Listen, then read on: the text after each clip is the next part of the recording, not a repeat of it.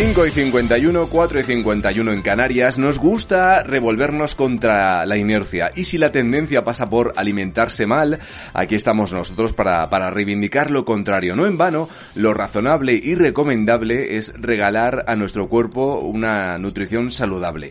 Por eso les pedimos que agucen bien el oído, escuchando con solicitud lo que nos tiene ya preparado Aitor Sánchez en su nueva sección de Las penas se van llantando. ¿Qué tal, Aitor? Muy buenos días. Buenos días, ¿qué tal, Chema? A ver, cuéntanos de qué va hoy la, la sección.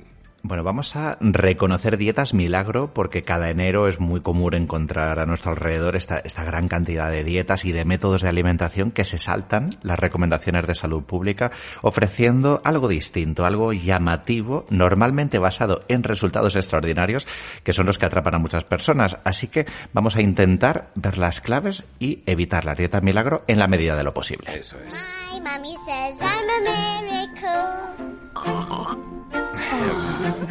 Bueno, perfecto, Aitor. Nos has facilitado, eh, digámoslo así, siete banderas rojas, a modo de, de siete advertencias que ya nos tienen que hacer dudar de ese plan de alimentación. La primera de ellas, venga, vamos con ella. ¿Implica esa dieta el uso de sustitutivos?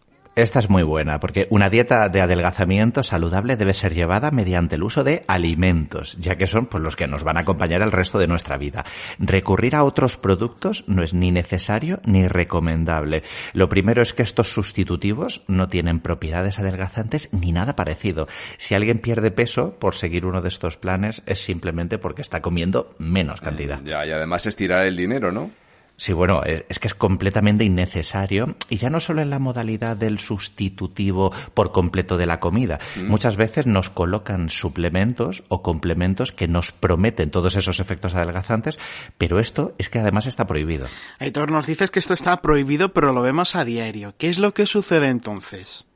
Bueno, básicamente es que aunque esté recogido en nuestra ley, no se actúa para controlarlo. Eh, está recogido, de hecho, en dos. La Ley General de Publicidad y también en la normativa de control de los mensajes de fines y servicios de pretendida finalidad sanitaria. Finalmente, pues se hace la vista gorda y no tenemos procedimientos que acaben multando ni, ni controlando lo que se vende en farmacias, ni lo que supli- se publicita en centros de adelgazamiento, ni tampoco los spots publicitarios que vemos en tele. Hay que recordar que además es que estaría prohibido asociar cualquier, a cualquier producto efectos adelgazantes o del tratamiento de la obesidad. Mm, Ya, de hecho, esta era la segunda advertencia que nos decías, ¿no? Ojo si a ese plan se le atribuyen propiedades curativas o adelgazantes. Claro, porque una dieta en sí misma no determina esos resultados ni tampoco puede prevenir por sí sola una enfermedad. Son procesos que dependen de muchos, muchos factores y si atribuimos el resultado final a uno solo de ellos, pues es irresponsable. Fijaos, esto sería como decir que eh, te voy a adelgazar 6 kilos. Es como tan ridículo como prometer que mi dieta va a hacer que ganes 3 centímetros de bíceps en, en el gimnasio. Ya, ya, ya. Depende de muchas cosas y sería una, una falsedad. Y además, insisto una vez más, es que está prohibido. Pierdes hasta tres veces más peso que solo haciendo dieta. Capta grasas y reduce el apetito. ¡Qué pasada! 10 kilos menos. Con XLS Medical Bueno, soy una nueva Pati. Nos hablabas, Aitor, antes de, de anuncios publicitarios. Muchas veces se emplea el reclamo de un famoso o de una persona que ya ha hecho esa dieta. Claro, claro, lo basamos en esos testimonios, en esos reclamos que no son solo dietéticos, de un paciente, de famosos y, ojo, a veces incluso de profesionales sanitarios. Y obviamente, pues esto no es generalizable ni lo podemos aplicar a todas las personas. Eso, fijaos, son, re- son relatos y reclamos que lo que hacen es convencernos. Pero es que una dieta, si está adaptada a ti, no tiene que convencerte. Has participado tú mismo en su elaboración. Que de aquí deriva la siguiente pregunta que nos deberíamos hacer. ¿Te adaptas tú a la dieta o la dieta se adapta a ti? Completamente. Cualquier plan de alimentación que no tenga en cuenta tus gustos, tus preferencias o tu estilo de vida, ¿no? Eh, esos horarios, las capacidades culinarias que tienes en la cocina, tu realidad, eh, tiene muchas papeletas de fracasar si no las considera, ya que no vas a poder mantenerla durante mucho tiempo, no la vas a disfrutar como merece, porque comer es un, placer y adelgazar no debe ser sinónimo de pasar hambre ni sufrir. Y sabemos que la clave para cualquier tipo de dieta, no solo de adelgazamiento, es tener adherencia durante muchos meses. Si, vas a empezar un plan con el que no te sientes cómodo llevándolo medio año, por ejemplo, ni te plantees empezarlo. Desde luego, nos hablas eh, de muchos meses porque además son procedimientos que llevan su tiempo, por eso hay que huir también de resultados drásticos, de resultados rápidos, imagino, ¿no?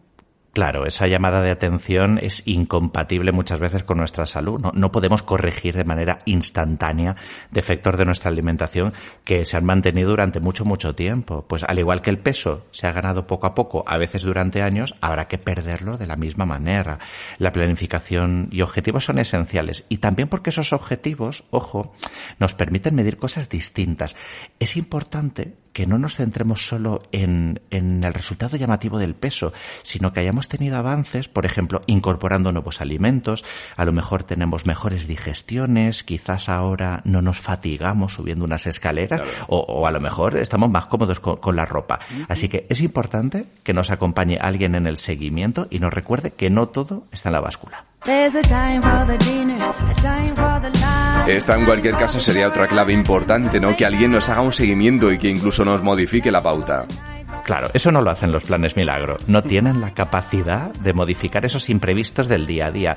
Por ejemplo, si te vas de viaje, si estás encontrando dificultades en seguir esas medias mañana, ¿no? A lo mejor al principio te parecía fácil de aplicar, pero luego te topas con que no.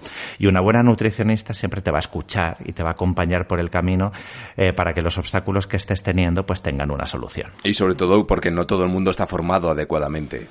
Exactamente. ¿eh? Tenemos que recordar que un plan nutricional es una intervención sanitaria y que no todo el mundo está formado para ello. Por eso existe una profesión, la de dietista nutricionista, que sí. tiene competencias para ello. Y aprovecho también para recordar que todos los consejos psicológicos y los de actividad física no deben ser prescritos por personas que no tengan una formación adecuada. Para eso existe la licenciatura en actividad física y deporte y también en psicología. Así que ojo este enero con recurrir a asesores o a coach, especialmente cuando hablamos de temáticas tan delicadas, porque estamos poniendo en riesgo nuestra salud. Uh -huh. Y no puede ser que si un propósito de año nuevo es encontrarnos mejor con nosotros mismos, pues acabemos topándome justamente con lo Exacto. contrario. Eso es. Bueno, pues nada, pues hasta aquí este las penas se van llantando. Aitor, mil gracias y hasta la semana que viene. Un placer. Un abrazo, hasta Gracias. luego.